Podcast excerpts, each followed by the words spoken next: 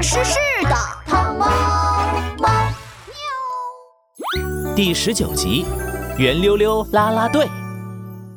啊端午节到了，我要吃香喷喷的咸鱼肉粽子。咕叽咕叽，我要吃甜甜的豆沙粽子。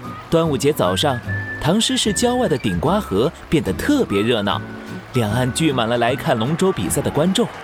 唐猫猫和鹦鹉团团站在第一排，四只眼睛瞪得圆圆的。明亮的阳光照在河上，河中央，两条细细长长的龙舟已经蓄势待发。咕叽咕叽，糖猫猫，你快看，是去年龙舟比赛的冠军大白鹅队。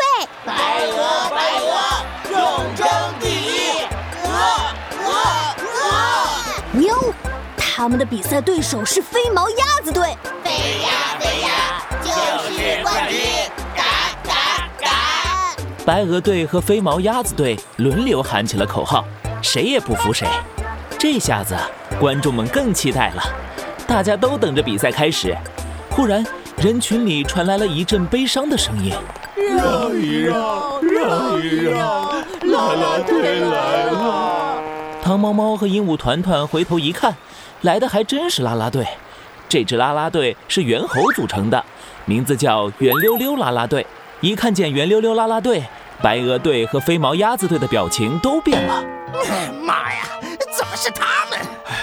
这可咋办啊？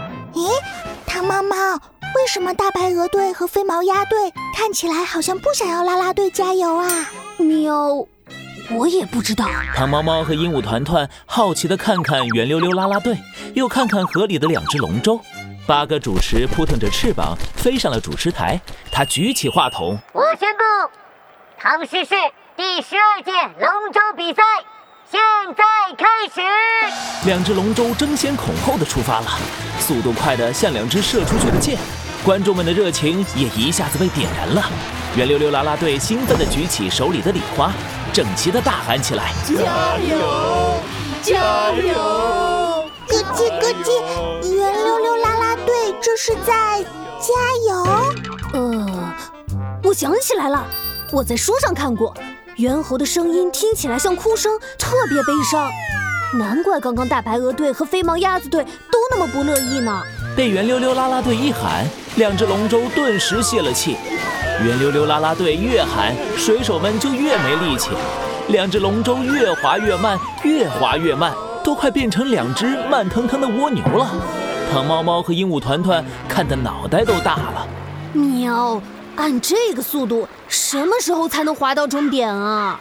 咯叽咯叽，糖猫猫，你快看！糖猫猫顺着鹦鹉团团指的方向看过去，发现一个小小的光点飞了过来，迅速地追上两只龙舟，是一夜发光的唐诗。一阵纯白的光芒闪过，原本慢吞吞的龙舟突然像按下了加速键，飞快地在河面上前行，速度快得像射出去的箭，不对，像射出去的子弹。妈呀，怎么这么快呀？怎么回事？加油，加油！两只龙舟上的水手都慌了手脚，飞毛鸭子队吓得把桨收了起来，白鹅队更是吓得动都不敢动了。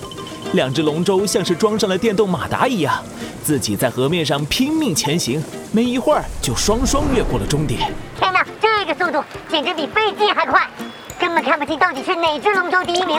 哎，等等，已经到达终点了，他们怎么没有停下呢？嗖，两只龙舟越来越快，感觉像是要飞起来了。白鹅队和飞毛鸭子队全都吓得抱成了一团，两只龙舟已经游得看不见了。但尖叫声远远地传了过来，岸上的大家全都懵了，就连圆溜溜啦啦队也惊讶地收住了加油声。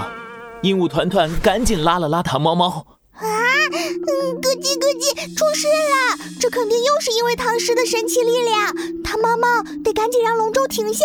喵，没错，唐诗一出现，两只龙舟的速度变得特别快。可是。是哪一首唐诗呢？咕叽咕叽，不知道。但再想不出来，那两只龙舟就要游到宋词市去了。游到宋词市，龙舟早上出发，在圆溜溜啦啦队的喊声中，一天就游到了千里之外的宋词市。难道是唐猫猫摸了摸猫耳朵帽子，明亮的大眼睛眨了眨，耳朵咻的一竖。小船清晨的时候出发，一天就能到达千里外的地方。两岸猿猴悲伤的叫声还在耳边回荡，但轻快的小船已经驶过了万重山峦，是李白的“早发白帝城”。朝辞白帝彩云间，千里江陵一日还。